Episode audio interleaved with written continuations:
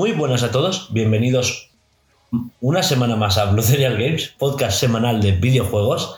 Esta semana no estamos el equipo al completo, Alba se ha tenido que ausentar, se ha tenido que ausentar, no, que no ha venido, eh, por unos problemas personales.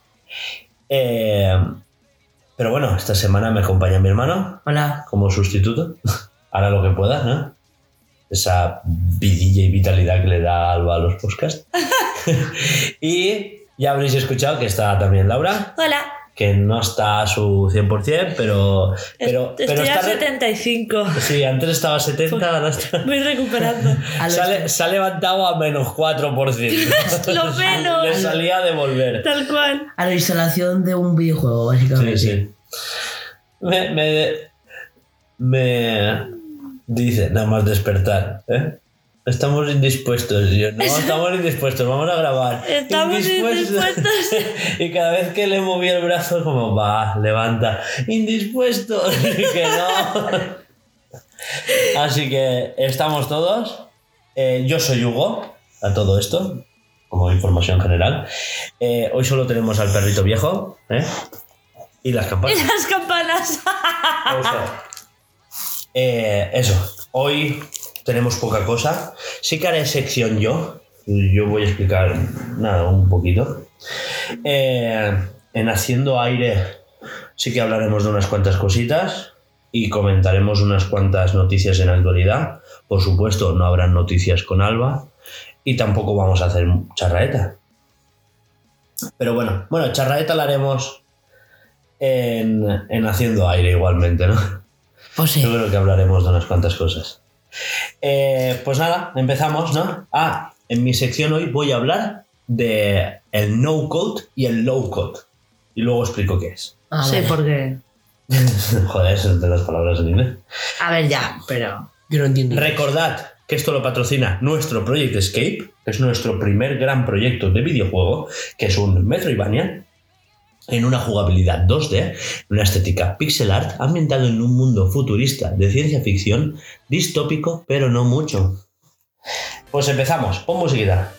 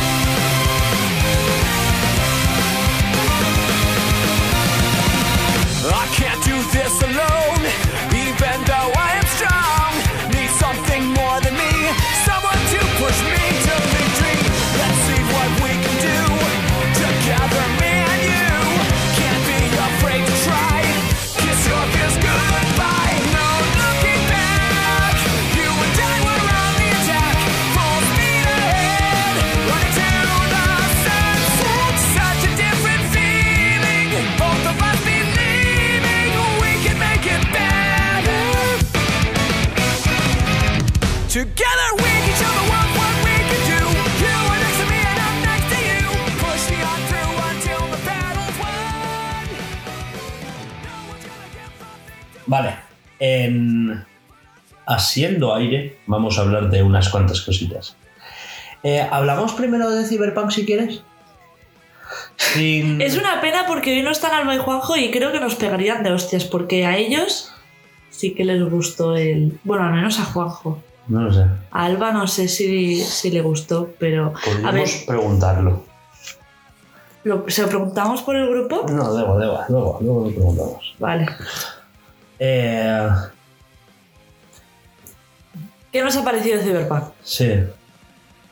¿Quieres empezar tú o empiezo yo? A mí, pese a que me entretuvo y la estuve viendo y tal, o sea, no es, no es la típica serie que dices, guau, quítala, ¿sabes? Eh, sin más, ¿no? O sea, quiero decir, ¿es un 6? Yo le pondría un 7 o un 6, no, tampoco, joder, te has pasado, tío, está guapa. Es que tengo problemillas con la trama bastante. A ver, A ver, mi titular es el que hizo el guion es el que hizo los bugs del juego. O sea, A ver, tampoco es eso. tampoco es eso. ¿Por qué lo dices? ¿Demos explicación de por qué no nos ha fascinado como al 90% del planeta. Tampoco te creas, ¿eh? De eso nada. Yo vi por Twitter y a la gente le estaba flipando. Yo. Tío, que han vendido más juegos solo por la serie de los cojones. ¿Qué me estás contando? Ya, ya, ya, pero. Ha vendido más juegos, por curiosidad y todo eso. Pero. Crítica profesional, yo no he escuchado tan, tan buena respuesta, ¿eh? ¿No? Pues no sé. Pues será yo que los, los que Sí, pero, pero, Twitter han sido crítica, como- pero crítica masiva que podríamos ser nosotros, pues sí, ha habido más. Más polarización, igual, hacia el. Es guay, ¿no? A ver, me ha gustado. A mí me ha gustado. No ha sido de... ¿Sabes qué pasa? Iba con las expectativas muy tochas. Porque por culpa de lo que vi en Twitter, de la peña, de ¡guau, está guapísima! He La llorado. Flipaba, flipaba demasiado y no es para llorar. Pues ya, y yo mira que... A ver, no suelo llorar, pero no sé, como sé que cuando me motiva, me motiva y no me, no me motiva. O sea, Es que no me ha- la serie quería motivar con cosas. Con cosas... que no. A ver, el principio de la serie me flipa. El cómo empieza, el primer los tres Ten- primeros capítulos me Tengo fascinan. problemas con el salto temporal. Y con, Yo también. Y con el prota. Tú el único problema que tienes con el prota es que no tiene un sentido de ser en la vida. Y eso no hace falta. Para Porque el guion, sentido... sí. No, perdona. No, no. El sentido de él que- en la que- vida es darle a ella... em, No, no, no, no, no. Pero no es eso. Porque a mí, luego, recapacitando y tal, sí que es verdad que él. Él no tiene sentido en la vida. Él va heredando los sueños de los demás. exacto. Sí, pero no es, es el problema. Mi problema con la serie es que no hay una finalidad. Tú en el juego vas a por Arasaka, ¿sabes? Bueno, en general a por las, a por las empresas multinacionales, bla, bla, bla, bla, ¿no? Que son como superagencias, que encima eh, no sé el término específico, ¿vale? Pero es como que eh, ellos no viven en una democracia, ellos viven en una en, en un tipo de sistema de gobierno donde los que mandan son las empresas y los empresarios, ¿no? Sí. Entonces, es ese corporativismo en el que, pues, no sé si os habéis leído el lore de, de, de Cyberpunk, ese librito que venía y el cómic y tal. Y ahí te explica todo, todo lo que pasó, las cuatro guerras corporativistas, no sé qué, no sé cuántos, ¿vale? Entonces es como que el mundo se ha ido a la mierda y lo único que han quedado son cuatro empresas que se han hecho con el poder, ¿no? Y entre ellas se pelean, pues como hacen las empresas, solo que es, aquí se pelean de verdad, ¿sabes? No económicamente. Ah, No, no hay una guerra económica como la que podría haber ahora entre, yo qué sé, Apple y Facebook, ¿no? Eh, por decir dos ejemplos. Aquí hay una pelea de verdad y la gente se manda sus fixers, que son los solucionadores, ¿no? Fixer y- que es como un sicario. Sí, más o menos. El, no, sería el que te soluciona la papeleta con sus medios y él busca a los sicarios, que serían los, los edge runners, ¿no? Que son los, los protas más bien. Y lo que me molesta es que eh, David no tiene una evolución de personaje marcada y diferenciada contada. O sea, su evolución de personaje es un time skip. Es aquí cortamos, han pasado un. No te dicen cuánto, no te dicen.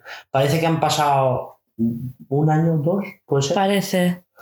Y, y él se ha vuelto el puto amo, él de repente ya lo quiere todo el mundo, es el dueño de la banda, no sé qué, no sé cuántos, ha, ha cogido el, el puesto de main y...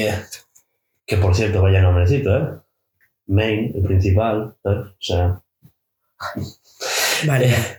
el alfa, ¿sabes? Sí, Como- sí, sí. o sea, es que lo podías haber llamado macho alfa, ¿sabes? Y, y era menos discreto. Eh, y no sé, eh, no, no me gusta el final en cuanto a. No que mueran todos y tal. No sé, esto es un poco spoiler. ¿eh? No, pero es que yo. Eh, sabíamos que no iba a acabar bien. Esto es cyberpunk. ¿sabes? Exacto. Es Bien no iba a acabar. Un futuro distópico, Distópico. y mucho. Sí, ¿Sabes? mogollón. ¿Vale? Pero, pero esta visión corporativista de el capitalismo mata. Ojo. ¿Sabes? Esto pues mm, como que no lo comparto tanto, ¿vale? Y pese a que yo pueda empatizar, empatizar, no, meterme en estos mundos cyberpunk, porque a mí me gusta la ciencia ficción, eh, al final no veo ellos qué es lo que están haciendo, porque quieren destruir las corporaciones, o sea, ser como una anarquía y al final, ¿qué hacen en la última misión? Ayudar a la saca. Pero es que durante toda la serie trabajan para esas, Es que es una mierda. O sea, para es- esas es- empresas. Pero que, es que yo no creo que, es, que quieran acabar con el esto. Creo que están intentando sobrevivir en una puta ciudad que es una puta mierda, donde todos se comen a todos, es una puta jungla. es y que. Latinoamérica. El, Sí, es que, a ver, el prota es latinoamericano. Para hombre, empezar. David Rodríguez. Es, ya, es- ya empezamos con el nombre así ya. Sí, tal cual. Y el caso es que, que es una visión futurista, ¿no? Como eh, con una estética cyberpunk de, de California en el 2077, ¿no? Porque es, es claramente California. Y la zona de, de la Bay Area, ¿no? Que llaman. Que el... mm, es eh, ellos tuvieron en- por lo menos en Los Ángeles en los años 90 muchos problemas con las bandas, las pandillas y todo esto y parece que es esto evolucionado al máximo exponente y ya está y encima cero consecuencias porque Al por mil. Sí, sí, porque eh, este tío eh, lo dice en un momento, dice, no, es que me he cargado a cientos de sicarios y me ha importado una mierda, ¿sabes? Luego pasa a X y sí que... Le duele la patata. Pero a ver, me Pero es pasaría que- lo mismo, ¿eh? No es lo mismo matar a un sicario que, el- que a quien mata a él. No es lo mismo. Ya, ya lo sé. Lo que quiero decir es que durante toda la serie él ha estado advertido de los caminos cuáles eran y ha ido siguiendo los pasos a pie juntillas para acabar en el peor caso. A ver. Pero yo creo que eso está bien hecho porque yo no odio esa parte de la trama. Porque precisamente. Es que sí, pero se podía contar mejor. ¿Por qué? Yo decir. creo que eso está bien. O sea, lo que no puede ser es Él que... se cree especial porque Sí. aguanta, aguanta el. No me sale ahora, aguanta el. La sincrogénesis. Sí, lo de la espalda y lo aguanta eh, El sinte, muy bien. El sinte. El sinter. Prótesis. de vista. El sin de vista, eso. Que se llama así. Sí, sí. Y, y lo aguanta más que la gente normal, Mm. no se sabe por qué, nunca explican el por qué. Es realmente el chaval es especial porque lo aguanta más que cualquier otra persona, pero como toda persona humana normal, Pero a Main. No, no, lo que pasa es que cuanto más implantes te pones tú, más peligro corres de, ya, del, del de la, ciber. la ciberpsicosis. La ciberpsicosis es cuando tu mente colapsa porque dejas de estar hecho de células vivas y empiezas a ser más máquina que hombre, ¿no? O más máquina que persona. Em, el caso es que aquí, de repente, eh, pasa. Hay un lapso de tiempo y de repente te dicen que, que él ya tiene ciberpsicosis, que empieza ya a ver cositas raras, que le dan los Se le van los ojitos. Exacto.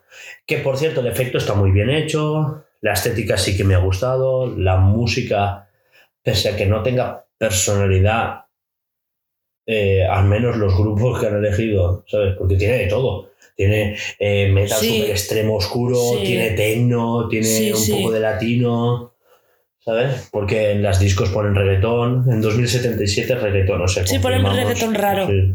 Reggaetón Sí, es extraño. El, el- con dubster. Es reggaetón. no sé, es pues muy chungo. Dubstequetón. Hostia. Eh, raro. la cosa ves. es esa, que, que no me ha gustado el final en cuanto a que lo- no está bien desarrollado. O sea, podían haber acabado ahí, pero... ¿sabes? Lo han adelantado demasiado. A lo mejor con más capítulos Pero yo supongo que les habrán dicho, mira, tenemos este presupuesto y tienes estos capítulos, a lo que puedas. Ya, Y han tenido que hacer, pues yo Pero- entiendo que tuvieran que hacer un salto, aunque a mí no me gusta ese salto, porque no me gusta. Ya, que de porque- repente es lo que dices porque- tú, se le ve muy tocho, se le ve, han pasado campanas. ¿Ya se han ido las campanas? Por fin. No sé de qué estábamos hablando. De Cyberpunk, pero no sé de qué momento. Sí, estábamos exacto. hablando de que el, cuando el prota estaba. Estabais hablando de la psicosis, creo que era. Sí, que a mí la evolución de la psicosis es la que me ha parecido. Se podía haber hecho o más paulatino o mejor presentado, ¿no? O, eh, me parece, porque esto han dicho que no van a ser dos temporadas, que esto se queda así, que no sé qué, pero esto no se lo cree nadie. También el juego no iba a haber una segunda parte y han anunciado un segundo juego, ¿vale? O sea, claramente va a haber una segunda temporada. Entonces, ¿no te parece como una. eh, una oportunidad perdida? Decir que en la primera temporada, pues se puede desarrollar cómo, cómo David va mejorando en vez de hacer un salto temporal. Ya, pero si no tenían la idea de hacer una O sea, segunda, obviamente han quemado el cartucho con Claro. la primera. Por eso te digo. O, no sé. Y sus esfuerzos de llegar a la luna y todo eso, pues ya más tarde, ¿no? No sé, dejarlo. No sé, yo lo veo como muy apresurado para el final. Y al final dejan a Lucy, que parecía una badass al principio, la dejan como una niña indefensa. Es que es una badass. Lo que le pasa cuando ve eh, a los Es que que ella la saca. Está haciendo algo. Ella está Claro, haciendo no te algo. explican qué Entonces es. te dicen que no, que ella se queda en casa porque ella está haciendo algo, ¿vale? Ella es hacker. Y es una netrunner. ¿Sabes? ¿Qué es eso? Es una hacker. Pero las llaman netrunners, ¿no? Es como Eh. la puta ama del hackeo. Exacto. Ah. Y ella tiene como habilidades. Ella tiene aquí como un puerto USB del tamaño del bote de Monster, ¿no? Y bueno. se conecta a Matrix, ¿vale? Y lo que se conecta es a fragmentos de la red anterior. O sea, de Internet tal y como lo conocemos se destruyó y hay otro Internet, ¿vale? Pues se conecta al Internet anterior donde Arasaka tenía cosas que han perdido, ¿vale? Datos y esas cosas. Importantes y cosas Exacto. sucias y. Y, y bitcoins y esas cosas. Pregunta. ¿Cómo que era de grande que el monster? ¿Así o así? No, no, el conector y Ah, vale. tal cual. Vale, vale. Vaya está. Pues sí, perdón. Pero ella, ella se raya en el momento en el que ve las imágenes de David ahí. Sí, En. dentro de la mente de Tanaka. Sí. Taka taka, tucu, tucu. Va. Porque ella no lo dice en ningún momento, pero no- ya no está enchochada, está enamoradísima a nivel super Que cibersónico. eso tampoco me ha gustado mucho. Porque a mí me flipa la relación que tienen ellos dos, me flipa.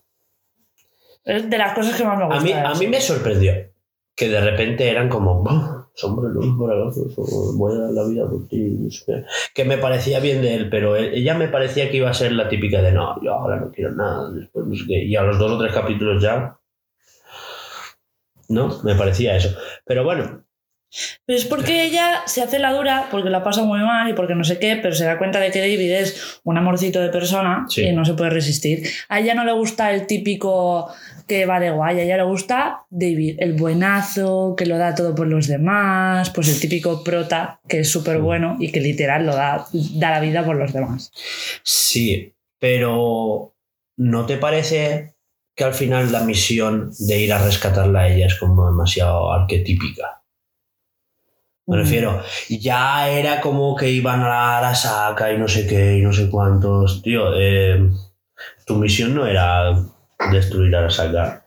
Pero es que Llegas a la torre de Arasaka y él está como enajenado, ¿no? Él está como ido y, y empieza, ¡guau! Mira, mamá, he llegado a lo más alto de Arasaka. No, solo has escalado un edificio, eres un pringao, ¿vale? O sea, ponte a destruir cosas ya puestos, ¿sabes? Busca al jefe, reviéntalo. Claro. Quiero decir, eh, que después te está buscando el puto loco de Adam Smasher pues vale, y después mueres contra él, lo que tú quieras. Pero, pero es que se queda ahí como mirando el cielo, en plan, Buah, ya he llegado a los más altos. No, has escalado un edificio, no has Pero llegado. que está ido. Es normal Ya, que. Es que no sé.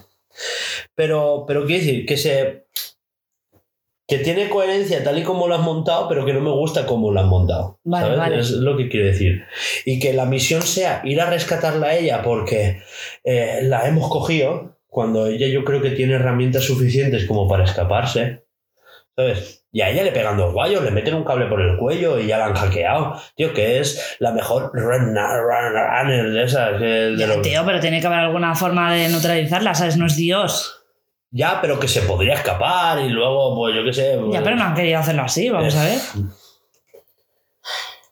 Vale, ¿a ti te gustan las mujeres débiles? En... No ni a en casi todos los problemas. A ver, es, ya, es, el ya es el mismo ejemplo, por ejemplo, en como en la, la naturaleza. Eh, ¿Qué quieres que haga? Un, por ejemplo, un león está cazando un ciervo, ¿no? Sí.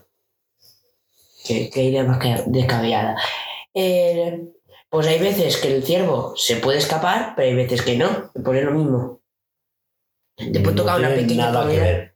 Da La igual que cosa seas es- la mejor hacker de, la historia, ¿eh? es eso. Ya, pero. Me está explicando que las probabilidades que la pueden atrapar o que no la pueden atrapar. Ya han decidido la atrapan y ya está. Y eso no significa que sea una mujer eh, débil ni no sé qué. No, pero la misión es. Precisamente ella débil, nada. Un No, poco sí, ¿eh? No, en los últimos capítulos ella es un poco ñerce, ¿eh? no, a mí no me lo parece. La- la ne- pero no es. Realmente, La él realmente se escapa ella por sus santísimos cojones. y la vuelven a Él coger. y se vuelve a escapar. Y, tiene que ir a descartarla y no sé qué. O sea, al final es damisela en apuro. Y podrían haberlo hecho de otra manera.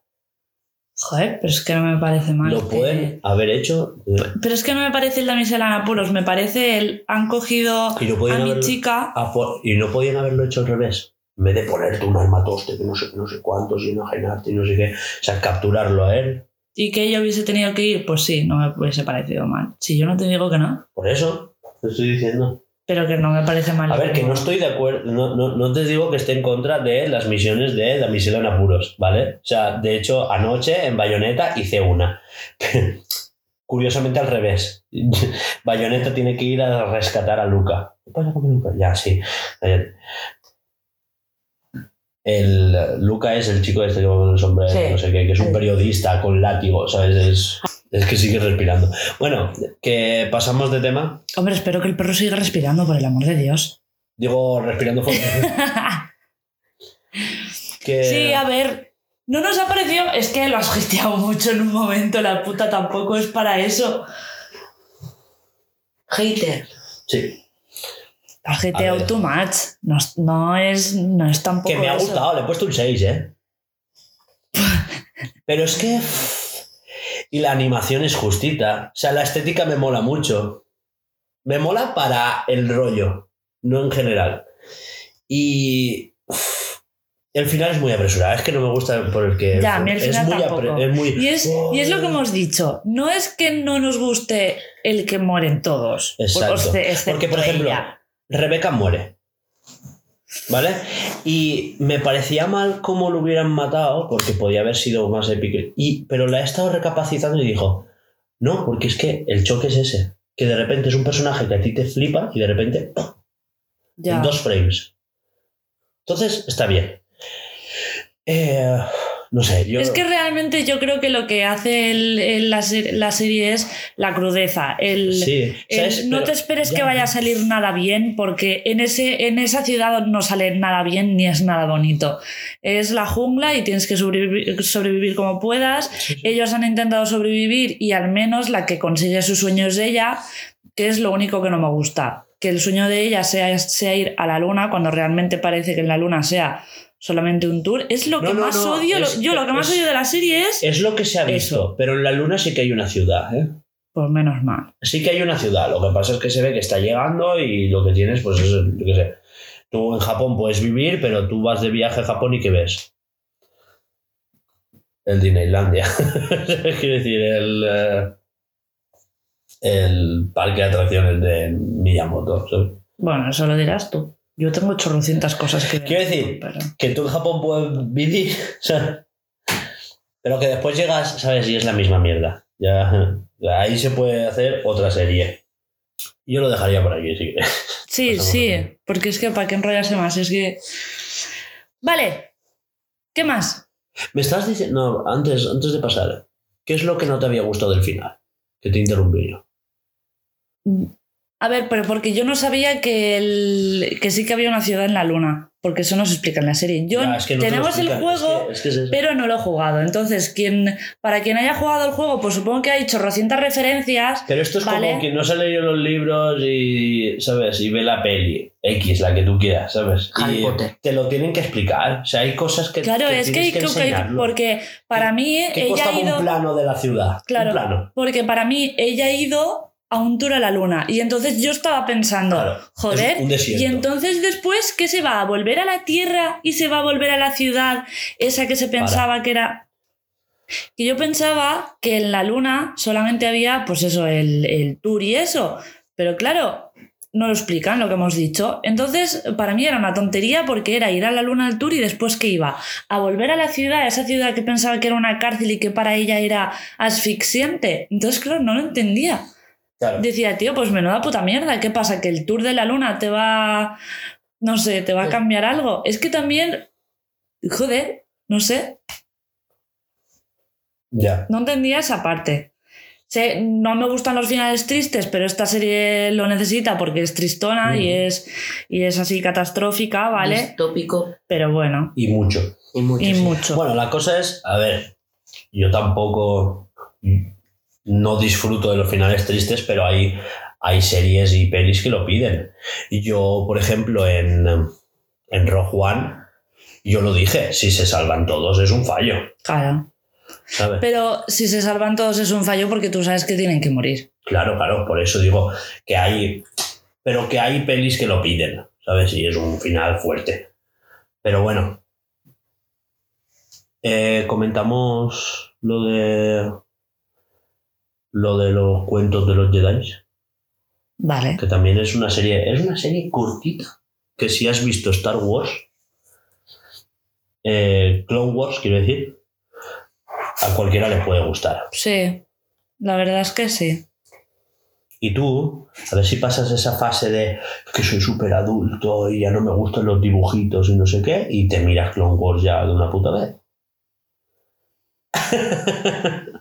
No la ve porque son dibujos. No, Me estás vacilando. no. Soy el primero de todos que estoy viendo de todo tipo de cosas que no sean personas reales. Ay, yo digo, perdona si le gusta el anime, tío, que me estás contando. el capullo no tiene tiempo. Pobrecito, pues déjalo, ya se la verá cuando pueda. Este año es el 20 aniversario de Naruto, a ver si te la ves. Ya me he visto. Chicos, Cacho mierda. Centrémonos. Eh, Que nos queremos ir a almorzar, recordatorio. los cuentos de los Jedi. Seis Muy guapa, capítulos. muy chula. Tres capítulos para Doku, tres capítulos para Sokka. La excusa es. Empezamos con. Con Ahsoka, ¿no? Los cuentos van como por orden de. De tiempo, de, de, temporal. Orden cronológico, ¿no? Entonces empieza con el nacimiento de Ahsoka. En el. Ojo, 58 antes de la batalla de Yavin. Pum. Es verdad que aquí puedo decir palabrota. El, um, el caso es que tenemos el nacimiento de Ahsoka, tres capítulos de Dooku y acabamos con dos capítulos de Ahsoka. Vemos la caída en el lado oscuro de Dooku, con saltos temporales, por cierto.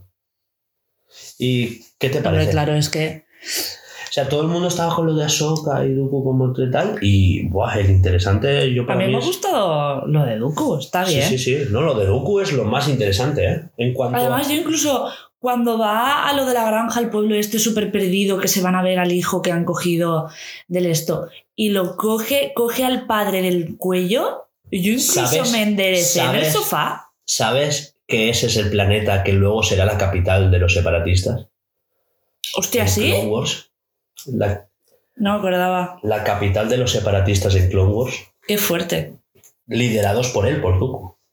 Coño.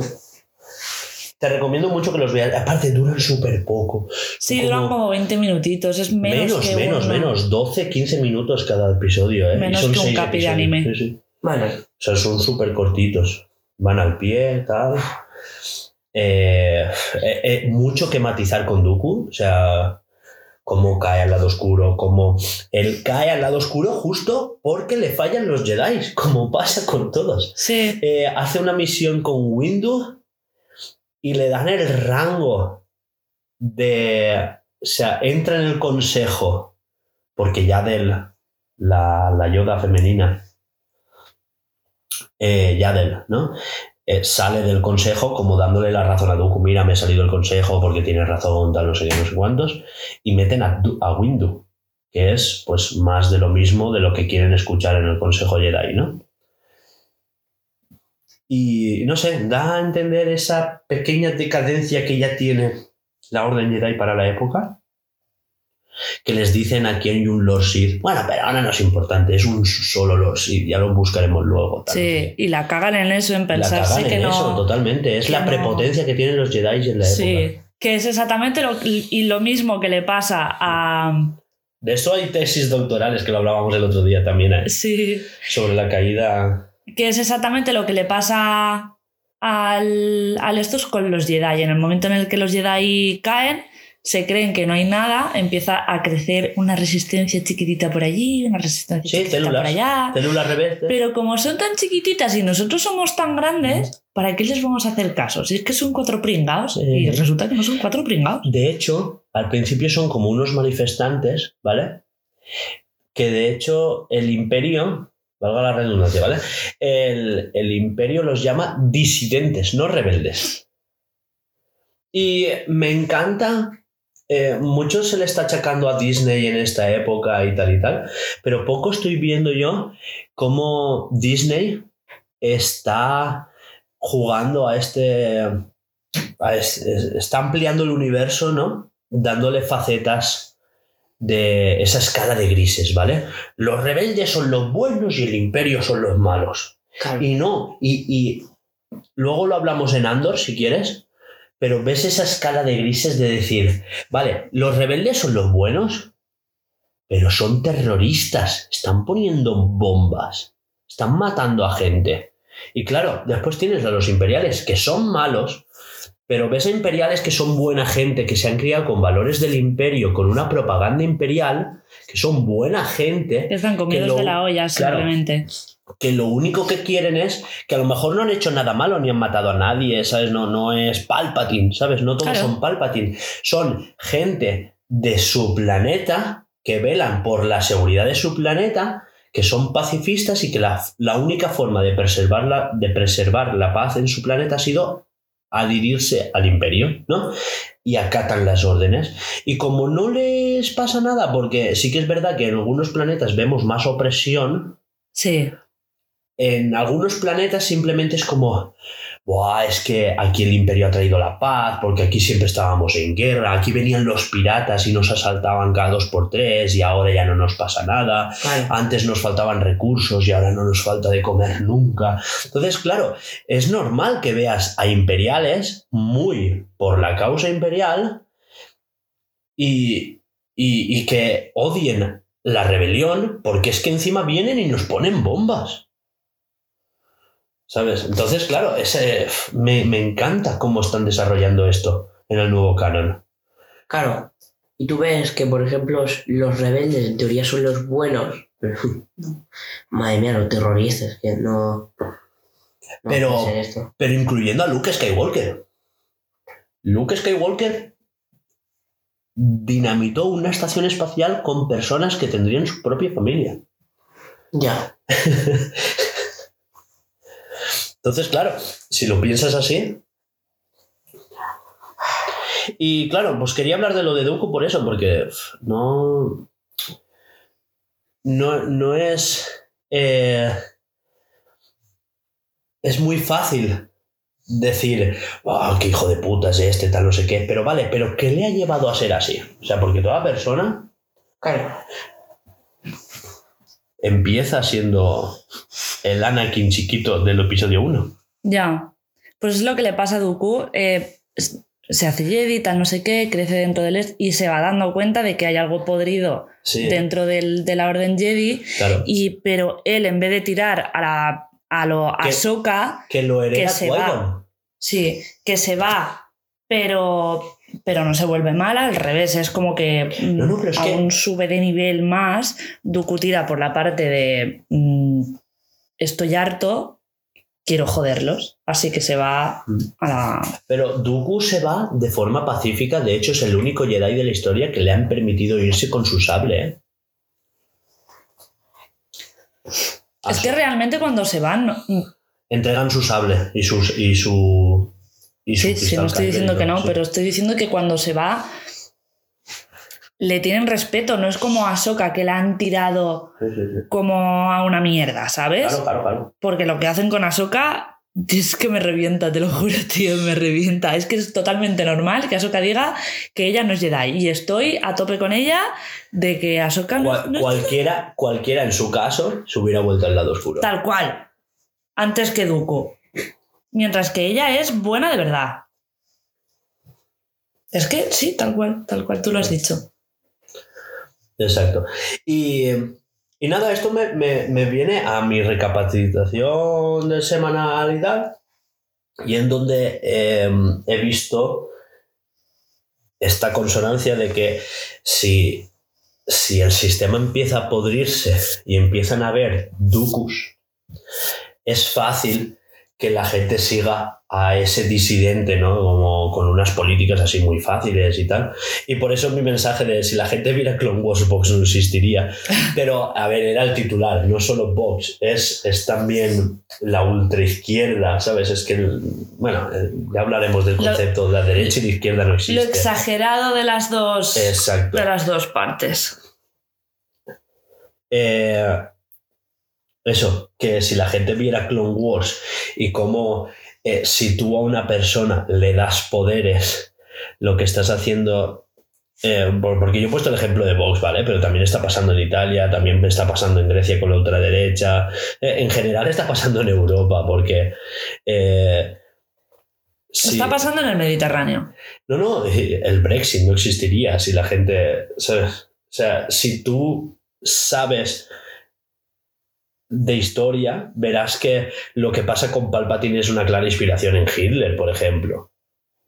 El ¿En serio? alzamiento de Hitler, por supuesto, es una persona que llega al poder por unas elecciones que poco a poco Y gana con toda su polla. que se mete en una guerra, ¿vale? En Star Wars es súper exagerado, ti- trafica con armas en los dos bandos, etcétera, etcétera, ¿vale? Pero Hitler básicamente hizo lo mismo. Eh, forzó una guerra, se anexionó la mitad de Polonia y la otra mitad se la dio a Rusia para no entrar en conflicto los dos países y tal, y, fue expandiéndose, y fue más de lo mismo. Internamente eh, fue como, estamos en guerra, necesitamos dinero, no sé qué, no sé cuántos, y fue como lo que pasa en mucha parte de Clone Wars y en las pelis también se refleja, es que de repente necesitan eh, que el canciller tenga más poderes, porque si no, como que todo se hace por burocracia. No, pero es que no podemos eh, enviar tropas acá porque necesita que todos lo voten.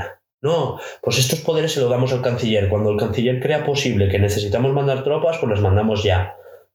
Y por esa inmediatez de la guerra, empieza a anexionarse poderes que no tenía, hasta que tiene los suficientes poderes como para decir, a partir de ahora se funda el, el primer imperio galáctico, no sé qué, y convierten literal en una dictadura. Y llega el momento en el que empiezan a aparecer rebeldes, ¿vale? Porque esto también pasa en Rebels, y se explica en Andor, que ahora lo hablaremos, y sobre todo pasa al principio del episodio 4, que es que han llegado a tal punto de represión en el que eh, necesita el canciller más y más poderes, que ahora ya no es canciller, ahora es el emperador, Mm. ¿vale? Eh, necesita más y más poderes para hacer las cosas más ágiles, lo que mande él es lo que se hace, porque necesitamos ya la paz en la galaxia Sí. y a calmar esta, eh, estas batallitas y esta ¿Qué pasa? Que al final disuelve el Senado. Básicamente no sirve para nada. Claro, no sirve. De hecho, ya no sirve para nada. O sea, eh, Mon Mothma está proponiendo cosas pacifistas para solucionar cosas y no la escuchan. Ya. Que es el mensaje que se da en el último capítulo, que se dice no nos escuchan. Mm. Y Entonces. tiene consonancia con todas las partes de. Exacto, ¿Qué- no nos escuchan. A ella no la escuchan, en la cárcel no los escuchan. El, eso, que el capítulo se llama No nos escuchan por este mensaje de. Es que a, a Mod Mothma no la escuchan en la cárcel, o sea, les da igual que te presten atención o no en la cárcel, ¿sabes? O sea, ellos están hablando, ¿cuántos guardias hay? No, no, no digas nada, que nos no nos escuchan, dime cuántos guardias hay. Pasan de nosotros, se creen Claro que que nos es- tienen ultra controlados, Claro, les damos igual. les damos igual. Y, y el caso es ese, que... Bueno, tenía puesto aparte para hablar de Andor, pero estamos hablando ya todo aquí. Y ¿no te parece eso de que, de que al final llega el momento en el que el Senado ya no, ya no tiene nada que ver y es cuando Palpatine ya tiene preparada la estrella de la muerte? Porque el- los planes de Palpatine es eh, arma disuasoria, una arma nuclear. O sea, si yo tengo un arma que destruye planetas y la puedo presentar en cualquier parte del, del universo, eh, Nadie me va a soplar la oreja. Claro, hacedme caso. No. ¡Pum! Planeta destruido. Hacedme caso. Sí, sí, sí, sí, lo que tú quieras, ¿sabes? Entonces, eh, dominar por miedo. Claro. Eh, yo hasta aquí, más o menos. Mm, ¿No te parece... ¿Qué te ha parecido mi... Muy bien. Algún día me hago un ensayo bibliográfico de... Eh, a lo Nate. Es que luego se pasaría hablando tres horas y media de, de Star Wars. Pero bueno, nos podemos hacer otro podcast el día de mañana solo hablando de Star Wars si Por quieres y supuesto. nos pegamos, ¿sabes? ¿Qué tienes que hablar de Bayonetta 3? Ni que me está flipando. Ya voy por el capítulo 9. Muy bien. Ay, anoche te pasaste. Ay, ayer por la tarde que yo me fui de merienda supuestamente. Sí, sí, que volviste a las 11 de la noche. eh, Oye, perdona, teníamos cosas que hacer, ¿eh? Y, y llegué, a, Pedazo de merienda. llegué al COI a las 6. Pedazo de merienda. También fue parte culpa mía, ¿eh? Te pasaste, tal cual, te pasaste jugando toda la tarde, cuéntanos. Sí, por eso. A ver, ya iba por el capítulo 5, creo. Ya he jugado con Viola y. Estoy todo- Es que no puede ser tan puto épico, ¿eh? Es que. No, pero explica por qué es épico. A ver, para empezar, invocas un dragón Godzilla enorme y surfeas edificios. O sea, a ver en qué juego tú puedes decir he matado al Kraken con la punta del Empire State, ¿sabes? Estos spoilers del capítulo 1, o sea, que no pasa nada. Bueno, pero aparte de verse cosas épicas, Eh, ¿qué? La jugabilidad, La todo jugabilidad eso. es increíble. O sea, a, a ver, al principio se siente un poco ortopédico eh, en, en cuanto a que por temas de la trama se entiende que no es la misma bayoneta la que tú controlas. Es como estamos con el multiverso. No es la misma que la del juego 1 y 2, estás Exacto. diciendo. Y los controles son ligeramente, o sea, por los timings, ¿eh? Diferentes. Aunque los combos sean los mismos o parecidos. Mm, tal, ¿sabes? Y, y claro, después tiene lo de las invocaciones, que ahora me parece que es una cosa que no te la crees. Antes dependías mucho de la esquiva. Esquivar para hacer el tiempo brujo y entonces pegar y tal.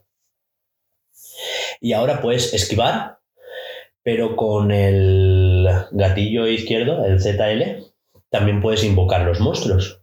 Entonces, claro, si te vienen a atacar de frente y sacas el monstruo, te sirve de parry. ¿Qué es eso? Que eh, bloqueo Ah, vale. de parry. Y de hecho, Viola lleva katana, ¿vale? Y ella, aunque puede esquivar, su tiempo brujo es con la katana. Tienes que ser como más. Me cuesta bastante más eh, accionar el tiempo brujo que con, Con la viola esquiva. que con bayoneta. Sí, porque es que es más. El frame tiene que ser más exacto en el que tú pulsas el. A ver, los, nada es al azar, ¿vale? Los enemigos hacen como un destello antes de atacarte y oyes como... ¿Sabes? O sea, tienes que... Está muy preparado de cuándo tienes que darle al punto. Hombre, es que si no te lo dicen, menuda putada. Exacto. Sí, sí, pero que no os creáis. Por eso hay que jugar con volumen a los juegos. Yo juego con volumen, excepto cuando hago misiones secundarias. Que sabes qué pasó el otro día. Pero, ¿qué tal? ¿Te, te está gustando el día? Sí, tal, no sé qué, no sé cuánto. Sí, la música. Ay, no, no escucho. Sí, sí, lo juego con mute.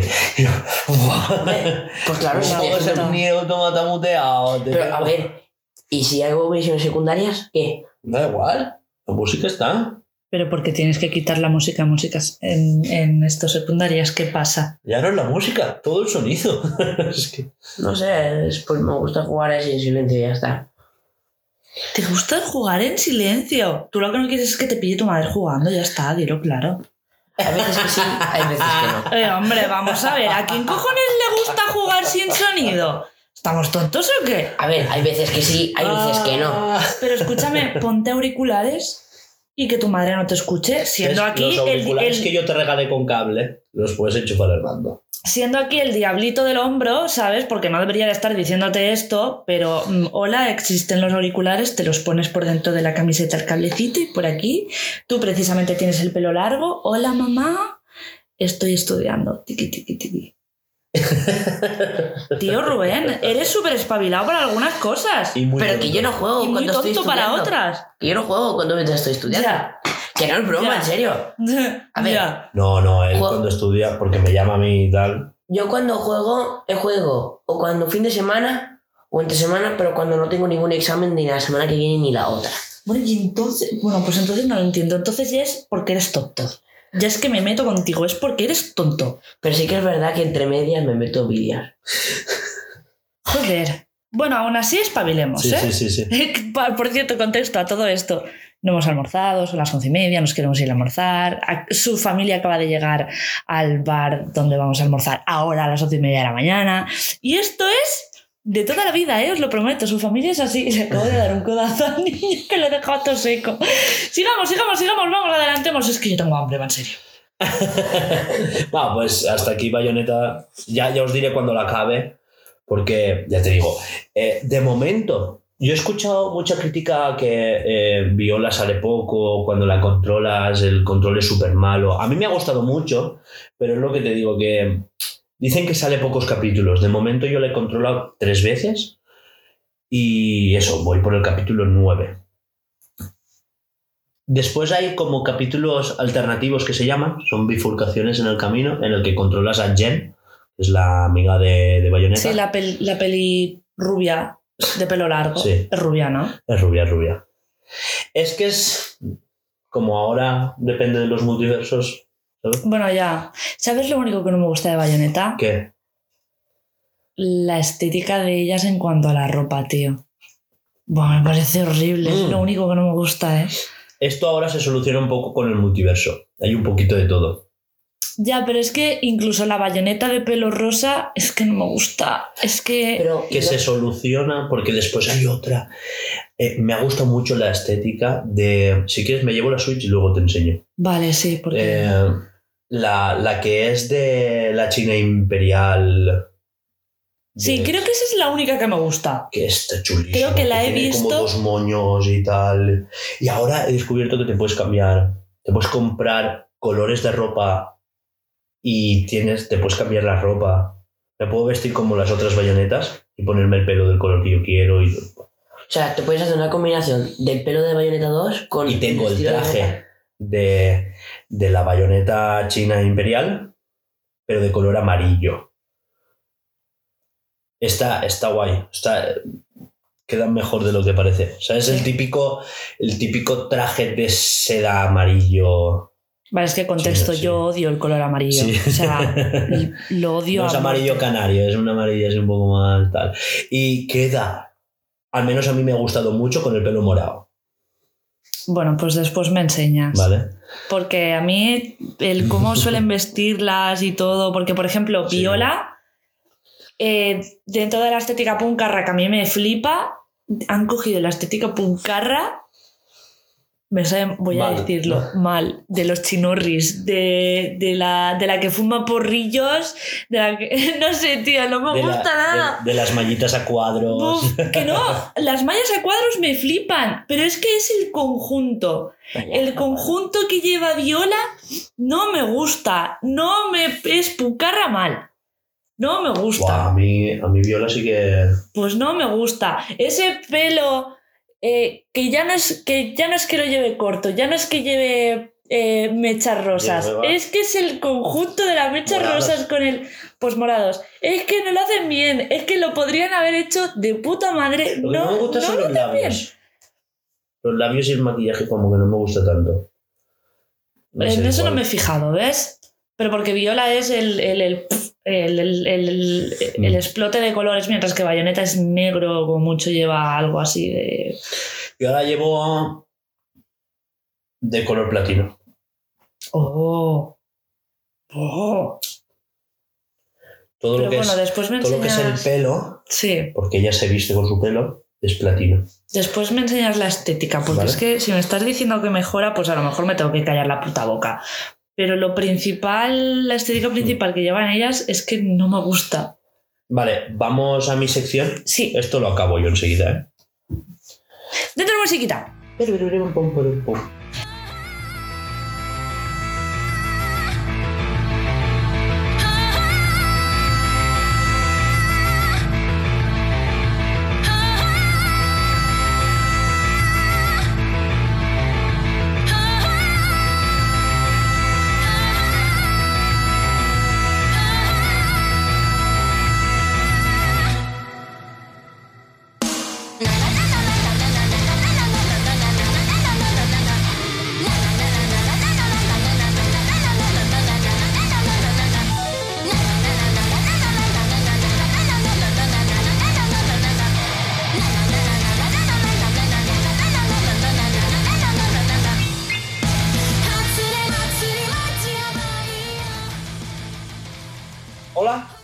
A todos. ¿Qué manía tienes de hacer eso? Estamos dentro de Diario y Desarrollo. Esta semana le toca a Hugo. Y creo que nos ha dicho antes de empezar. eh, Es que hemos empezado tres veces, entonces no sé en qué, en qué comienzo ha, ha hablado de lo que quería explicar hoy en Diario y Desarrollo. Lo, lo he explicado en el último. Que Menos hoy mal. vamos a hablar de low code y de no code. Es verdad. Que son nuevas tendencias de desarrollo que, bueno, después está el debatito de, pues, lo que hablábamos el año- la semana pasada, el año, ¿sabes? La semana pasada de, de los dibujantes y las inteligencias artificiales, pues lo mismo está pasando con el desarrollo, Ajá. con el code público de los programadores y tal, que si nos van a quitar el trabajo las IA y, y no. A Pues, ver, eh, no code viene de no código y low code de poquito código, ¿vale? Entonces son aplicaciones como... Pensaba que el low código era de en plan de, de código a lo baratillo, a lo fatal, a lo más regular. No, no, no, de low de poquito código. Son aplicaciones que con nada o poquito código puedes desarrollar eh, automatismos para tu empresa, eh, bases de datos, webs, aplicaciones, etcétera, etcétera, ¿vale? De forma eh, que incluso los mismos desarrolladores, porque no hace falta, esto es como que los hardcoretas del código, ¿sabes? Esos, esos jedis del, del- del desarrollo, ¿sabes? Esos que tienen teclados con clic, clic, clic, ¿sabes? Mecánicos. Súper personalizados, con, con su Mac en una, ¿sabes? Tú has visto esos, ¿no? Que yo soy programador desde hace 30 años y no sé qué. Pues como que des- detestan cuando estos son herramientas que nos ayudan a trabajar un poquito más rápido, ¿no? A testear. Entonces, eh, cuando tú vas, que esto es algo que yo quiero implementar en Blue Serial ya, necesitamos una web, ¿no? Necesitamos una web que tenga, eh, queremos, no un foro, quiero un blog, ¿no? Para escribir nosotros en el blog, pues cómo vamos, para no sé qué, ¿sabes? Porque esto se indexa mejor en Google y nos pueden encontrar mejor. ¿Vale? Y tener una sección donde poner embebidos los podcasts tanto de iVoox como de Spotify, bla, bla, bla, bla, ¿no? Y, claro, me podría pasar tres meses haciendo una web de la barra, porque mis capacidades dan para eso, pero mi tiempo no. Eh, o puedo hacer una página web con estas herramientas de pues una página web porque an- antes era la típica página web donde solo había recuerdas las típicas de Los 2000. de no no no incluso ahora hay cómo se llama esta aplicación no me sale Describe. Eh, que puedes hacerte tú las webs y los. Ahora no me sale. Ahora, em, Sí. WordPress. WordPress. ¿Es WordPress? Sí, WordPress. Pues WordPress. WordPress o con Adobe también tienes tu- tus herramientas para hacerte webs y tal. Vale. Ahí puedes hacer páginas informativas, solo visuales, etcétera. Una landing page que se llama, ¿no? Con información de la empresa, con una pequeña galería y esas cosas, ¿no? Y a lo mejor un formulario. Pero yo digo ir más allá.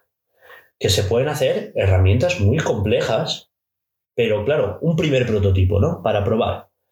Eh, por ejemplo, eh, una web con un blog, pero que también tenga una sección de contactos, que a la misma vez a los empleados de forma interna les dé como eh, formas de, administrar las listas, ¿no? Eh, porque tú, cuando tú metes algo en una web, tienes que ir al HTML, meterlo de forma manual, bla, bla, bla, bla. No, pues puedes crear una herramienta que, eh, que sea como, como un formulario, así como para subir un vídeo en YouTube. Arrastras el vídeo, lo venga, tal, no sé qué, descripción, el- el- sabes el título, bla, bla, bla, bla. ¿No? Y me crujió. Coño. El, el caso es, es eso, que con poquito código o nada de código incluso, hay aplicaciones como Airtable que, que simulan, es como un Excel pero más avanzado, ¿no? Una mezcla entre Trello y Excel. no, Trello me refiero en cuanto a que solo arrastras las cosas de aquí a allá. tal. Ah, vale. Es que no se me ha visto, pero he arrugado la nariz del asco. Sí. A mí me, me pronuncian Trello. Trello y- y Poto. Tú está durmiendo y, le ¿Y eso? Trello. Y hace. No lo soporto, tío, y le pillé rabia. Y mira que es súper buena herramienta para trabajar. ¿Y eso de por qué me odias a, a Trello? Eh, porque tu hermano no me. Dale, vale. No, no, vale, vale, vale. acaba de explotar.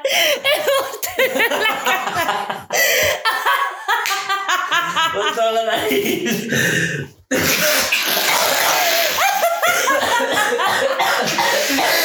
Hacemos, hacemos una pausita, ahora volvemos. La nariz interna. Vale, ya vol- volvemos a estar aquí, ¿vale? Es que eh, Hugo estaba bebiendo Monster mientras yo estaba explicando por qué odio Trello y le ha dado tos dado mientras tos. tragaba y le ha explotado el Monster. Nos ha salpicado Monster a todos. En la cara. El perro se ha acojonado y se ha levantado del sillón Claro, es como, que si, como fue- si para fuésemos a dentro del morir. Pero digamos que por el agujerillo del bote no ha entrado todo lo que yo cubría. Y nada más rebotado en la cara, me he mojado las gafas. Esto sí que ha sido una pena no grabarlo, chicos, en serio. Pero bueno, em, ya está, ya se nos ha pasado. Ya. Uf, joder, tío, ha sido buenísimo. La puta no se me va a olvidar jamás. Ay, la cosa es. Odio Trello eh, porque tu hermano me, me lo metió en su día em, Con hasta, hasta por el culo, ¿sabes? Y no me gusta, es que no me gusta, me parece... Encima está en inglés, ¿vale? Que sí, que entiendo, puedo medio entender más o menos. Pues que Notion también está en inglés. Ya. Es una excusa, ¿vale? Pero.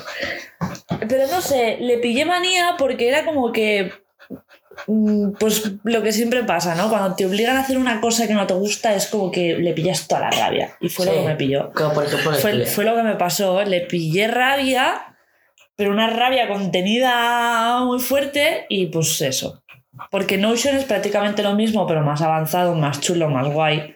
Y Notion Es- sí que me gusta. Trello Fusionado con... con Excel y Word. Sí. Entonces, claro, como que va mejor. Y no sé, le veo más sentido a Notion. Para mí es más potente. De hecho, yo mismo dije, vamos a tirar Trello a tomar por culo. Porque es que además Trello es como, no sé. No sé. Y por eso le tengo manía a Trello, básicamente. Bueno, eh, volviendo al tema, perdón. Eh, ¿Para qué sirve el low code y no code? Estoy explicando eso. Que, ¿Para qué se usan? Pues básicamente para hacer primeros, primeros prototipos ya. Tiene varios usos, ¿vale? El primero sería ese. Por ejemplo, alguien que no sabe programar, pero que tiene una idea de negocio, ¿vale? Que se basa en, ¿Sí? en tecnología, ¿vale? Podría coger Notion, ¿no? Eh, y hacer una web, ¿no? Y hacerle una base de datos y hacer un, un formulario. Entonces, claro, podría... Un primer uso podría ser ese, pero también para gente como yo que sabe programar o que sabe hacer una web, etcétera, etcétera, eh, podría ser lo más fácil, ¿no? Para una primera versión, más que nada porque, claro, si unes el que ya sabes programar a estas herramientas que son tan ágiles, eh, te adelantan mucho los procesos, porque tú ya sabes por dónde tienes que empezar para hacer una web, ¿no? Entonces tú vas haciendo esto, vas haciendo lo otro. Entonces vas haciendo como primeros diseños y primeras evoluciones de, de un mismo concepto y después ya lo pasas al código, a tu código personalizado para ti. Y, y eso, pues, ¿cuál es su futuro? Pues hay herramientas también como Copilot, que recordáis que hemos hablado aquí de inteligencias artificiales como GPT-3, que hacen texto y tal. Pues Copilot es una herramienta que también han evolucionado GPT-3, pero estudiando múltiples lenguajes de programación. Y con Copilot tú le puedes decir, eh, necesito que me hagas una interfaz que integre no sé qué, no sé cuántos. Y te hace el código en Python o en JavaScript o en HTML de un primer boceto de una web o un formulario o una entrada a una base de datos, etcétera, etcétera. Un llamado al servidor, etcétera, etcétera. ¿Qué os parece? Eh, pues me parece una buena herramienta. A ver, sí que es buena en el momento en el que no lo ves como un. Como algo malo de que te va a quitar el trabajo, obviamente. Claro. Estábamos hablando lo mismo que la semana pasada cuando Juanjo dijo: es que se creen. O sea, los artistas se quejan de que las inteligencias artificiales les están quitando el trabajo y tal. Pero es, es lo que dijo Hugo: no te están quitando el trabajo, te está suponiendo una herramienta Una que tú puedes, en vez de hacerte un sketch y tardas horas en hacerte en el, que- en el sketch, aprendes a cómo ser, a cómo explicarle a la inteligencia artificial lo que tienes en tu mente, que la inteligencia artificial lo plasme, tú ya tienes como un medio sketch, ya sabes más o menos colores, forma, tal y no sé qué. Ojo, no todo el low code es con inteligencias artificiales, ¿eh? A veces es simplemente herramientas como, como, como Notion. Que tú tienes, pues ahora pongo un título, pones el título. Esto tal, no sé qué, ¿sabes? Ahora pongo una imagen, arrastras, no sé qué. Ya, eso. sí, como lo que me has dicho antes. Pero bueno, mm, que no es una mala idea, quiero decir, simplemente hay que saber cómo utilizarlo, cómo implementarlo y no verlo como algo malo, porque al fin y al cabo esto ha venido para quedarse y es lo que hay. Exacto. Lo importante es que estas herramientas ahora son muy, muy, muy potentes y tienen como APIs, por ejemplo. eh, mira, la parte visual me gusta, ¿no? La dejo. Pero quiero empezar, a- eh, haces una primera base de datos así rápida con low code, ¿no? Tal. Y después más adelante ya te da di- dinero suficiente. O sea, lo que, lo que se trata es de que lances tu aplicación ya y que empieces a sacar dinero, ¿no? O empieces a, a probar con usuarios. Ese, ese falla rápido, falla barato que digo siempre, eh, lánzalo, ¿no? Lo lanzas, lo pruebas y que los usuarios sean tus testing. Ah, no, pues esto no me gusta. eh, la gente, ¿por dónde se queja? Pues por aquí, tal. Pues cambio esto.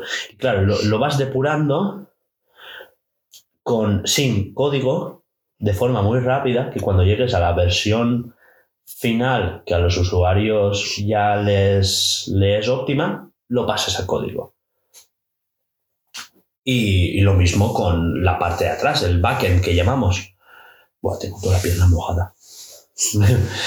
El- toda la parte de atrás de- del código, eh, la base de datos, llamados a servidor, cómo se gestiona todo en, en el servidor, en Linux, etcétera, etcétera, pues al principio no te hace falta instalar cosas muy complicadas, pero después, pero claro, la parte frontal que la gente ve, pues no la cambias y vas modificando siempre pues, por detrás, ¿no? Para optimizar esos procesos, que muchas veces eh, optimizas en cuanto a llamados a la, a la web, ¿no? Pues si puedes optimizar que el llamado a la web se retrase 0,3 milisegundos, ¿sabes? Pues esos 0,3 se suman al proceso, igual haces que la página sea más accesible, ¿sabes? Bajas a lo mejor de... Una cosa que se dice es que las cargas de más de medio segundo es lo que hace que la gente se quite de la web. Ah, no, pues no carga. Tú entras en Amazon a buscar algo y si no carga, le das a refrescar súper rápido, te vuelves súper nervioso. Ya nos está pasando algo muy gore con el, Pero eso ya hace años que pasa. Eso, con el no saber eh, esperar. no más de un segundo de carga, eh, tu página la quita la gente. Entonces, eh, si optimizas esos milisegundos que te faltan y tal, pues al final pues vas haciendo tal, ¿sabes? Y esos cambios van antes por el servidor que por la parte visual. Entonces, bueno, hasta aquí. Mi sección hoy era cortita, era explicar esto, estos conceptos del no code y low code. Es, es algo que, que más allá de hacer una aplicación para vender, también es una aplicación para interno, ¿no? Por ejemplo, hacer nuestro, por ejemplo, se me ocurre un servidor de datos, ¿no? Hacernos un Google Drive de Blue Serial, ¿no? Del Blue Serial Drive. Y, y claro, y tener una aplicación en el móvil donde subir los archivos nuestros, tal, que encima se puede hacer que se conecte con, con Notion de forma que si tú ahora subes no sé qué, ¿sabes? Al, al servidor, esa carpeta se vincula directamente con Notion y te la muestra en Claro. las notas, o sea, se pueden hacer virguerías realmente con no code. ¿Te parece? Sí, ¿Hasta aquí? hasta aquí. Pasamos a la actualidad. Pues dentro de musiquita. ¿Puedes poner, por favor, una canción? Me apetece mucho de Zelda. Vale.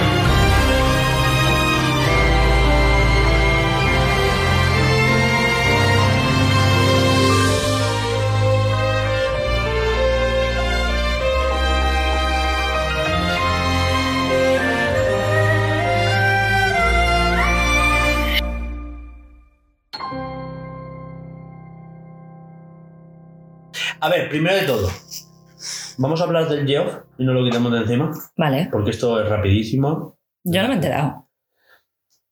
se ha muerto un cantante de un grupo. Ah, sí que me he enterado. Sí que te has enterado, ¿eh? Y el tío desgraciado va y pone un tuit de "Ah, que descanse en paz, eh, no sé qué, de las de la familia, lo típico, ¿no? Eh, recordemos que este tío vino a una presentación de los Game Awards en 2014, no sé qué, tío, ¿por qué pones tu puta publis? Tal cual. vino a presentar no sé qué, eh, déjame vivir, ¿sabes? No Dale, dale, dale el pésame, pero no digas que fue a, a tu E3. Claro. Dale el pésame como a alguien que recordabas y ya está. No el por qué lo recuerdas, hijo de puta. Claro. Es como, va, es, para mí es el tío ese que vino en 2014. Exacto, exacto. Suena como eso. Tal cual. Puto asqueroso. Mm. Eso, pues que ya fue un desgraciado. no más. Básicamente. Vale, pasamos a ventas de Bayonetta 3, ¿Qué ha pasado? pues que no han dado datos. Y entonces, ¿qué, qué Pues que es preocupante, porque cuando un juego va bien dan datos. Claro. Sí. No jodas, ¿va en serio? Sí. Eh, yo quería decir una cosa, y es que Nintendo se ha pasado todo octubre promocionando, porque yo lo veo en Twitter y tal, ¿no? Promocionando Pokémon, que no le hace falta, me sale mal, tío, es que no te hace falta promocionar Pokémon, ya está de Pokémon Company para eso. Y Pokémon ya es lo suficientemente cosa como para que ponga solo un tweet, como mucho, a la semana. Pero todos los días, un tuit de Pokémon, con cosas de Pokémon. Y. De hecho, es que le estoy pillando mucha manía a Pokémon, ¿eh? Grandes declaraciones Eh, del sí, putísimo de- fan de Pokémon. De verdad, ¿eh? le estoy pidiendo muchísima manía porque es que este mes solo había tweets de Pokémon por delante y por delante lo que dices tú, no están enseñando ya demasiado. Pues, ¿sabes qué pasa? Que en Sol y Luna enseñaron muchísimo más, pero es que ahora me estoy dando cuenta de que literal eclipsan otros juegos. ¿Sabes? Y... No sé, me parece... eh, gástate menos millones en Publi. Porque no creemos que haya sido por Elena, ¿verdad? Es que no puede ser, ¿verdad? No creo. Espero por favor que no haya sido por ella. Es que estoy segura de que estoy Se diciendo. dice- Jaja, ha habido menos ventas. Gracias No, no. Se dice que hasta ahora es el bayoneta más rápido vendido. Joder, entonces me he ido mal en ventas. No entiendo, no, pero no. no mucho más. Quiero decir que no sé si en Japón ha vendido 48.000 unidades. Coño, qué poquitas. En su primer fin de semana y solo en Japón. Ostras. Es el segundo juego que más ha vendido esta semana en Switch. ¿El primero cuál es? Es Splatoon 3, Ah, vale. que ya lleva 3 millones, ¿sabes? Solo en Japón. Entonces, claro. mm, Eh, eh, sí. De Japón no te puedes fiar porque el juego más truño a lo mejor lo peta y Sí, después sí. el juego más mm, esto no lo peta, ¿sabes? De Japón no te puedes fiar, son así de randoms. Sí. O sea, God of War en Japón no está petando nada. No, nada. Mientras que Europa y todo esto es como Exacto. Entonces, trayazo, claro, trayazo. la gente ya se ha olvidado de Bayonetta esta semana. Ya no existe. Ahora es God of War. El, el GOTI. Ahora es el GOTI. Realmente es que se ve que ha salido. Es una obra maestra, están diciendo. Pero es que también es una putada porque a lo mejor el que estaba mirando entre Bayonetta y God of War, pues prefiero God of War, sabiéndome muy mal. Hmm. Mm, Aquí en Europa y en esto pegan más God of War antes que Bayonetta. Sí, sí, tal cual. Y ya está, y no hay más. Y es. Pese a que God of War venga de Bayonetta. Sí. Pero bueno, Pero- God of War ya es su propia cosa, ¿no? Hombre, sí, desde luego. Pero de. Quiero decir, que, pero, no, pero no estoy culpando a la gente que no lo compra, ¿eh? estoy culpando totalmente a Nintendo que no ha publicitado su juego. No sé, sí. La gente está en todo su derecho de comprar lo que le dé la gana o lo que pueda. Y Exacto. si no se puede, no se, tu, tu bolsillo no te, no te deja comprarte los dos juegos, pues te vas a comprar el que más te guste. Que falta Black Friday, faltan Navidades, ¿sabes? Claro. No sé, Y ahí faltan ya es. Ya, pero realmente lo que cuenta es lo que ha vendido. en su primer fin de semana. Sí. Eh, nunca ha sido un juego que venda muchísimo, pero yo esperaba que al menos este superara el millón de ventas. Claro. Pero porque todo el mundo dice que es súper bueno. Pero creo que todo el mundo es los de siempre. Hmm. Los de siempre se han dado cuenta de que este juego es la putísima polla, pero no han... eh, Gente nueva que no conoce la franquicia no lo está jugando. Exacto. Entonces esa es la Pero putada. también es, esa es la, la segunda parte que yo quería comentar. Eh, el problema que tenemos los nintenderos. Y es que no nos... eh, le pasa mucho a Alba, te pasa mucho a ti. De, va, vamos a hablar de Bayonetta. Va, déjalo, ¿sabes? O sea, a mí dame Zelda, a mí dame Mario. A mí, ¿sabes? Dame lo mío. O sea, aquí venimos a jugar a Pokémon, Zelda, a Mario. Zelda y poco más. Y Mario. como mucho. Y ahora Kirby un poquito. Ya está. Depende de quién sea, ¿sabes? Yo, Sí. yo Pero- quiero Kirby, ya no lo ju- no, no lo hemos Pero lo que quiero decir que pasa mucho con los nintenderos que, que te sacan una, una, una franquicia vieja o te sacan una nueva, ¿no? Que es que Nintendo no saca nada nuevo. Eh, justo en esta generación han sacado tres IPs nuevas que cri cri, ¿sabes? ARMS, que todo el mundo ha pasado de ellos, Ants. Es que no es tan bueno. Ants. O sea, ¿Qué es no. eso? era buenísimo, perdón. O ¿Qué es eso? sea, Antes que ARMS prefieres Smash. por supuesto. Pues ya está. Pero es que no es lo mismo, no es lo mismo. Mm, Bueno, Ah. eso lo dirás. ARMS se juega con los Joy-Cons, Vale, así, ese cuál dices. tal, ¿sabes? Y ha vendido bastante bien porque alcanzó los 3 millones, ¿eh? Ya sí, yo no te digo que no. Pero todo el mundo prefiere más Smash Bros. antes que. Otro que no vendió tanto, Demon X Máquina. Y es un jugazo. Es Sí. un shooter en tercera persona, eh, con mechas, es como muy, ¿sabes? Pero es una cosa nueva, ¿sabes? Y ahora pues la nueva IP de, de Platinum que presentaron antes, después de Bayonetta, pero salió antes, que es el Astral Chain, que yo espero que hagan una segunda parte, pero es fijísimo. Yo creo que anunciarán una segunda parte, ¿eh? Porque no se cierra del todo el final. Bueno, se podría abrir por otras vías, quiero decir, más bien. Encima, Platinum ahora está como una. Está muy, muy, muy debilitada, ¿sabes? Y. eh, Y solo les ha funcionado Bayonetta 3 este último año, porque tú no lo sabes, pero sacaron a principio de, de año el Babylon's Fall, que es online y tal, y ya lo han chapado, lo chapan ya. Ya. O sea, tú imagínate, menos de un año dura el juego. Y, y lo único que les ha salvado de que en el próximo juego que lanzaran ya quebraban era Bayonetta 3. Entonces, la gente está hablando de una posible compra que yo no lo creo. También, también se está diciendo de que no una compra total, pero una compra parcial se podría, se podría barajar la posibilidad, ¿no? ¿Os parece? Yo mientras no se lo vendan a Play. Joder, no, no digas eso porque, joder, para PlayStation también hacen juegos como, ¿sabes? O sea, Platinum es muy generalista. Claro. Para PlayStation hicieron los Metal Gear Rising, por ejemplo, el de la katana. Ya, si no digo que no, es porque me da la impresión de que, de que como los de Play perdieron la oportunidad porque eh, primero fueron a Play a decirles, oye, mira, ¿te gusta Bayonetta? No, se tuvieron que ir a otro lado. Ahora es como que los, los, los de Play es como, es nuestro, tal, no sé qué, es que si se viniera aquí se vería mejor porque es que se ve Sí. de Play 2, Hay tal. que quitarle bayoneta a Nintendo. Entonces me da rabia porque es como. Es, o sea, simplemente lo, lo hitean porque se piensan que en Play se vería mejor y porque realmente les gusta el juego, pero como odian Nintendo. Son, es, es- yo no digo que sean todos los que tienen Play y tal, pero es ese tipo de personal, ¿sabes? Que odia a todas las demás franquicias de- del mundo de los videojuegos, excepto la suya, excepto, mm, excepto la consola que él tiene en casa, ¿sabes? Que es lo mejor y es lo más guay. Por eso me daría rabia. Prefiero que se junten con Xbox, que me da la impresión de que sí, en Xbox también hay, Eh, hay pues gente puta mierda, ¿sabes? En Pero- Xbox estaban haciendo el Scalebound y lo tuvieron que cancelar. Platinum me refiero, ¿eh?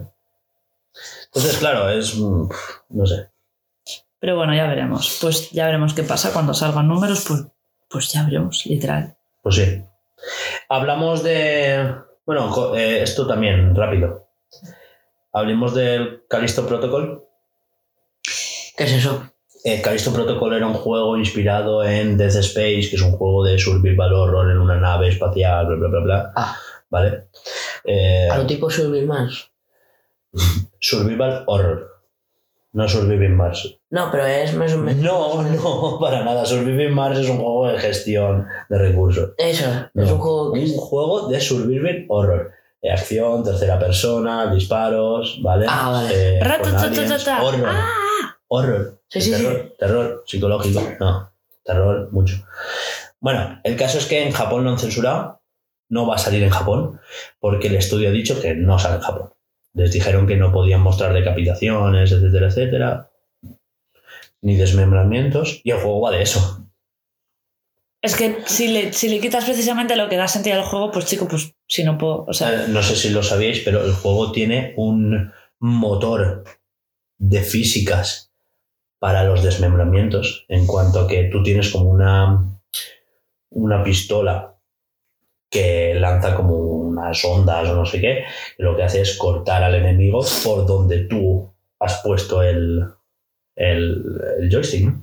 Entonces, claro, se cortan los enemigos tal cual tú lo has... eh, claro, la gracia es esa, que tú puedes hacer así y cortar solo esta parte, pero puedes hacer así, puedes hacer, ¿sabes? Claro, Y- es que te has gastado una pasta para que no te dejen. Mm. Y pues normal que digan, bueno, pues que no salga en Japón, porque si no nos, si no nos va a rentar, pues ya que está. por cierto, el director del juego es el director del Dead Space original, colaborando con un estudio de Zaragoza. no fastidies. Sí. ¿eh? A ver, Ya está, solo eso. Hablamos de lo del Kojima. Vale. A ver, ¿qué es lo de Kojima? Kojima se ha montado su propio podcast. Lo anunció hará un par de semanas por Twitter que se iba a hacer un podcast, no sé qué, y su primer invitado, adivina quién ha sido. El Geo, su coleguita. Pues hubiese dicho él mismo. no, hombre. El caso es que Geo le ha preguntado que, que qué tal con Abandoned y ha tenido que decir que él no tiene nada que ver con Abandoned. Hombre, es que la peña que aún. ¿Eh? En Roque, la peña que aún se piensa. En E, en E. En Roque, her- hermano, amigo, compañero, mastodonte. Exacto. Crack. Y que se ha filtrado un vídeo de Overdose, ¿no? Que es su juego. Bueno, Overdose. No tiene nombre, ¿eh? Es el proyecto de Kojima para se la. llama nube. Overdose. No se llama Es Overdose. el nombre que le ha puesto él. Que no. Que no, que no, que no. Él dijo que estaba haciendo algo para la nube en ¿Y ese nombre quién lo ha dicho? el, el filtrador. Ah. Ah, vale, perdón. Ok. Vale, vale, no he dicho nada. Muy bien. Eh, no sé si lo sabíais, pero se ve que él estaba desarrollando algo para Stadia. Stadia. Stadia. Y el caso es que como Stadia, pues en enero chapa, A la puta mierda. pues se ve que fue cuando hizo este cambio de planes para anunciarlo con Microsoft, ¿no? Y claro, Overdose es... Vamos a Si lo hubiese sacado antes, a lo mejor alguien se hubiese comprado más Stadia. Pero. Eh, Está ahora... Porque es que no Kojima es. Kojima, ¿eh? Ya, ya. La verdad es que sí. Kojima cuando habla sube el pan, así que. Mm. A lo mejor si lo hubiese sacado antes, pues la peña se lo hubiese comprado Bueno. más, pero. ¿Continuamos? Sí. Más. Eh, más cositas. Que PlayStation 5 ya ha vendido 25 millones de unidades. Ni tan mal. Lleva 4 menos que la PlayStation 4 en el tiempo de ventas que tiene ahora PlayStation 5. Eh, ¿eh? Sí, lleva 4 menos. O sea, me parece una burrada que lleve solo 4 menos teniendo en cuenta la escasez. Tal cual. Teniendo en cuenta, es que flipa, ¿eh? Y lo que cuesta, ¿eh? Que no es barata la hija de puta de. de la ¿Cuánto PlayStation valía? Creo que eran 5, ¿eh? 500, ¿no? que la han subido a 550. Y la de 400 la han subido a 450. Uf, y eso que no tengo dinero y el bolsillo me ha dicho no. No. Se te ha entrado para adentro el bolsillo. Sí. Has dicho, no. Aún, aún se ha estrechado más. Vale, y ahora han presentado las gafas que por cierto salen el 22 de enero. Ay, las gafas. 22 de febrero, perdón. ¿Qué gafas? De las Ah, de realidad virtual Vale, de Play. PlayStation, ¿vale? Las PlayStation VR 2, Sí. que van a tener solo un cable. La gente está empalmadísima con eso, ¿eh? Es que las que tienen la 1, aquello se ve que es una maraña y flipas. Sí. De hecho, me acuerdo yo la temporada esa que decían de que las VR de PlayStation mareaban un montón y me acuerdo yo que había fotos. Yo no he De- dicho nunca eso. No, no, sí, yo- ma- marean a veces Sí, a pero gente, man- pero la gente. No, no, pero suele- que más enseñó fotos de tíos o, o chicas Ah, lo del cubo. que estaban El con el cubo, no sé, una cosa así de cubo, colgado de la cabeza para que putasen dentro del cubo. Pero la peña Pero está mientras están jugando. está. Pero esa foto era más falsa. La cosa. Sí, era, era un- una manipulación. Era la hostia. Eh, perdón, es que estoy borrando cosas. Y eso. Vale. Y eso, que costará 600 euros Auchi, las gafas. auchi, auchi, Claro. auchi. Las Oculus valen Son menos. mil. Ya, las, pero las Oculus hacen menos cosas. Piensa que eh, va a ser 4K para cada ojo, que van a ser 120 FPS, que tiene eh, sensibilidad áptica, o sea, vibración áptica, tanto cada mando independiente como las gafas, de forma que te puedes simular eh, roce del aire, un golpe en la cabeza, ¿sabes? Es que tiene mucha tecnología y mucha gente ya decía, es que va a costar mínimo 500 euros y pues mira, 600. Por 1150 euros vas a poder jugar a la realidad virtual de... Por 650 hay un pack de las gafas con el Horizon. Un Horizon específico que van a sacar para VR. Que yo entiendo que esto es al principio, después bajarán los precios, pero esta- Mm. esto solamente se lo va a poder comprar la peña. Las otras valían 400 y había gente que se la pudo comprar por 170 al final y tal. Así que veremos, veremos. Bueno, la cosa es esa, que ya no es tanto el dinero, es también el catálogo, porque de momento hay dos juegos anunciados solo. Bueno, de momento ya irán sacando, pero vamos, porque si no, menuda puta. Pero mierda. vamos a ver, tú te vas a gastar ahora, el 22 de enero, de febrero, perdón. Eh, pon que ya tienes la consola, ¿vale? Ya te has gastado 550 euros. Te vas Si a me gastar sobra la 600. pasta, sí. Sí, claro, si te sobra, vamos a decir, pero ahora, tal y como estamos, No, que comprarse la tele y hay que comprarse la Play. pero es que estos saben, espero que no sean tontos y se piensen que esto va a ser un boom de ventas cuando está a 600 pavos.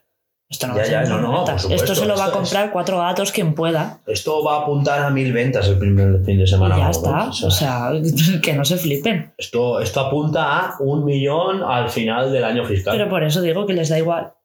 Que les da igual que, que, que, vale- que, que solamente tengan dos juegos y irán sacando porque literal se lo va a comprar dos personas.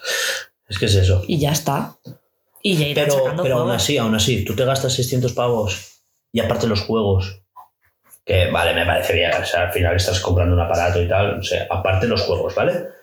Y no son compatibles con las PlayStation VR 1. O sea, todos los juegos que tenías de PlayStation VR 1 ya no los puedes jugar. O sea, te los tienes que comprar todos. Todo lo que vaya a salir nuevo es lo que te tienes que comprar ya. en PlayStation VR. Y estoy viendo que sí que hay catálogo, porque había, ¿te acuerdas? En, en los últimos, las últimas presentaciones siempre uno o dos juegos nuevos anuncian. Pero claro, no es ese Horizon, ¿sabes? No es un Horizon de... Yo creo que ahora tienen la tecnología perfecta para cada vez que vayan a sacar un juego, sacar la versión de VR. Y yo creo que lo que tienen que hacer es eso. O sea, falta catálogo. Pero no es difícil hacerlas en VR. ¿Los juegos? Sí. A ver, difícil. Eh, tú ya tienes el juego renderizado en gráficos, tal, no sé qué. Si es un- eh, lo único que tienes que preparar el nivel. O sea, el sistema de niveles, tienes que preparar la jugabilidad para ello. Pero si tú ya tienes un juego que se juega en primera persona, lo único que tienes que hacer es renderizar dos cámaras y ponerlas una en cada ojo con visión estereoscópica. O sea, unos desplazados de otros para hacer profundidad. Pero ya está. Y que y mapeas lo del joystick de la cámara al sensor de movimiento de las gafas. Es lo único. Pero bueno, si queréis ya lo hablamos otro día. Yo solo eso. Son carillas, pero es que llevan mucha tecnología. Sí, y, yo, compensa. Y, y yo por mucha pasta que tuviera, a mí me falta catálogo. Yo para tenerlas ahí, ¿sabes? Quiero decir... Te sobran 600 pavos. O sea, ¿en serio te sobran 600 pavos de que te sobran de, de no sé en qué gastármelo y no te las compras? Claro que te las compras. Sí, pero ¿a qué? Ah, ¿Pero para, para qué? ¿Para jugar solo al Horizon? Bueno, al Horizon y- momento? Y, al Resident Evil y te cagas un rato, pero... ¿A ti por qué no te gustan los juegos de miedo? Pero, por ejemplo, Dani, mm, ya lo sé, pero... No sé. Es que solo está ese. Es que... el de Puerta al Sótano. Ah, vale. Dan. sí. Vale. Continuamos.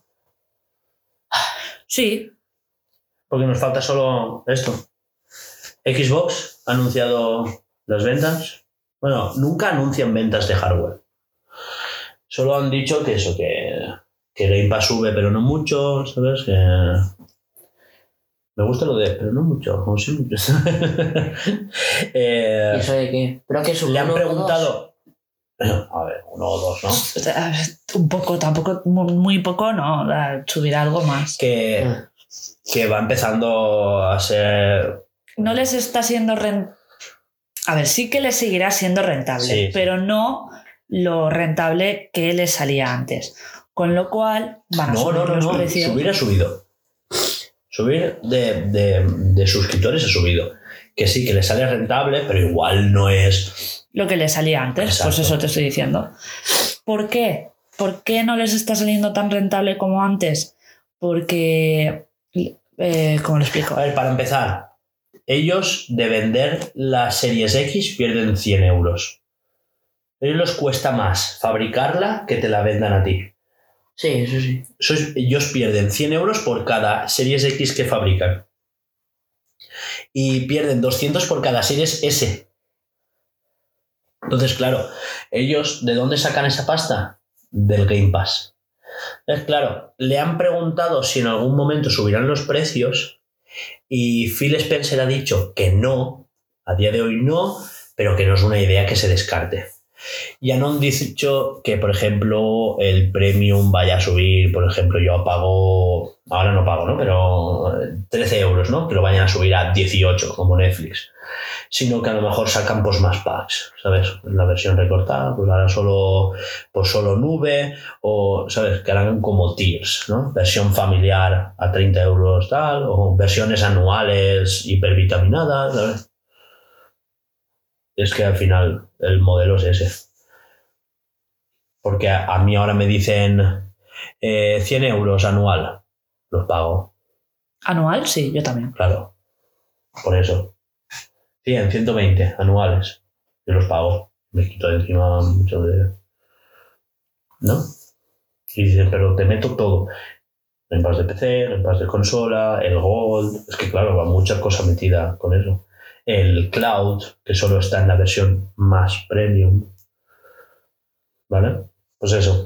Simplemente comentar esto, que eh, no lo han dicho, pero parece que sí que es posible que suban los precios algún día. Pues bueno, es lo que hay. A ver, es que ya no solo que suban los precios, sino que a lo mejor dejen de hacer las ofertitas estas de un euro. Esto lo hablábamos tú y yo ayer. Ya, es que yo lo flipaba, ¿eh? Es que puede durar meses la ofertita de un, al menos tres. Claro, o- claro, claro. Pero es que encima siempre puedes cogerla. O sea, yo estoy pagando ahora 13 pavos al mes religiosamente, ¿no?